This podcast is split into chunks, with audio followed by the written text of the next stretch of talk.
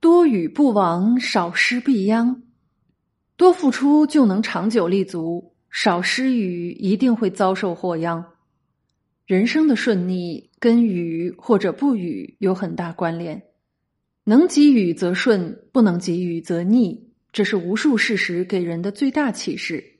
天之道就是不停的给予，如此事物才有其价值，惹人怜爱。若不如此，其事必为人所弃，敬而除之。人的价值也在于与人实惠，造福社会。否则，一个人民公敌是没有生存空间的。社会需要有才能的人，更需要有爱心、能多付出的人。这样的人备受人们的拥戴和支持，前路自是一片光明。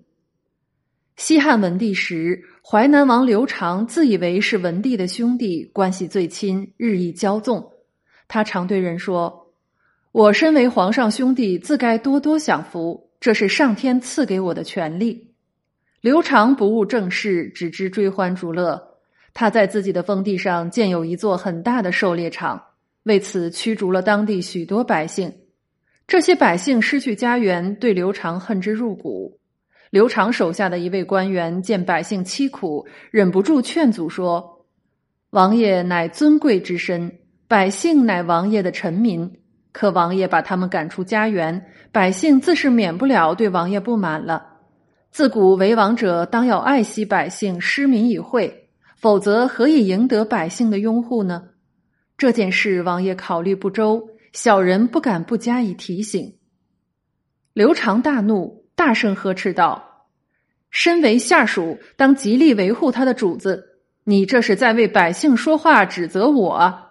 我做事没有不妥当，而你却犯了滔天大罪。”刘长下令斩杀了那位官员。从此，官民敢怒而不敢言。文帝三年，刘长入朝，他和文帝同坐一车，共同游猎，口中竟直呼文帝为大兄，毫无君臣之礼。朝中大臣见他过于放肆，私下直谏文帝说：“淮南王目无君主，公开违反纲纪，可见其人的专横。刘长连陛下都敢欺慢，对百姓的苛刻自是可以想象了。为王者只知骄纵暴敛，不晓施恩，长此以往，百姓便会抗暴起事。如此一来，汉室危矣。趁他恶不昭著，陛下当为国除奸，以去后患。”文帝不忍对刘长下手，只当面语重心长的规劝道：“听说你不恤百姓，乱施刑罚，这实在令朕担忧啊！正因为你我为兄弟，你的作为更要谨慎。施恩是你的责任，也是你的护身符。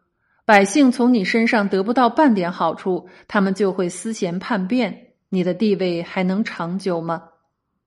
刘长咧嘴一笑，竟道。只要陛下爱我，谁还能奈我何？何况这并不是实情。刘长百般狡辩，文帝心中失望，只得直言正告他说：“历代存亡，皆由王者寡恩多敛而起。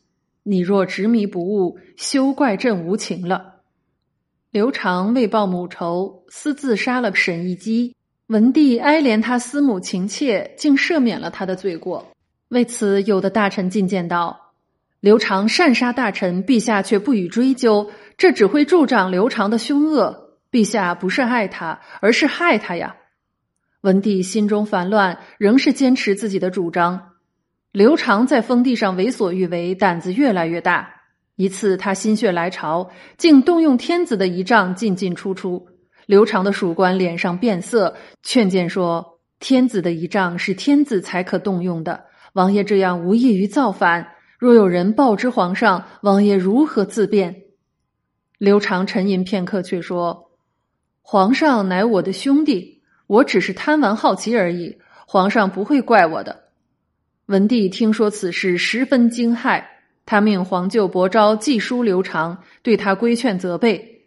伯昭在信中说：“王爷屡受皇上宽待，只因皇上不忍加罪于兄弟，此乃亲情使然。”但国有国法，王爷若不自行改过，天下声讨，到时连皇上也难以保全王爷了。刘长接信，心中却有了反叛的念头。他对家人说：“我虽贵为王爷，却处处受制。难道我就不可以为帝吗？文帝六年，刘长派人出使闽越和匈奴，阴谋叛乱。事情败露之后，刘长的同谋全被斩杀，刘长被流放到蜀地。流放途中，刘长悔恨难当，他流泪对侍从说：“我不知满足，贪取无度，方有今日的下场。我哪里怪得了别人呢？”刘长不再进食，绝食而死。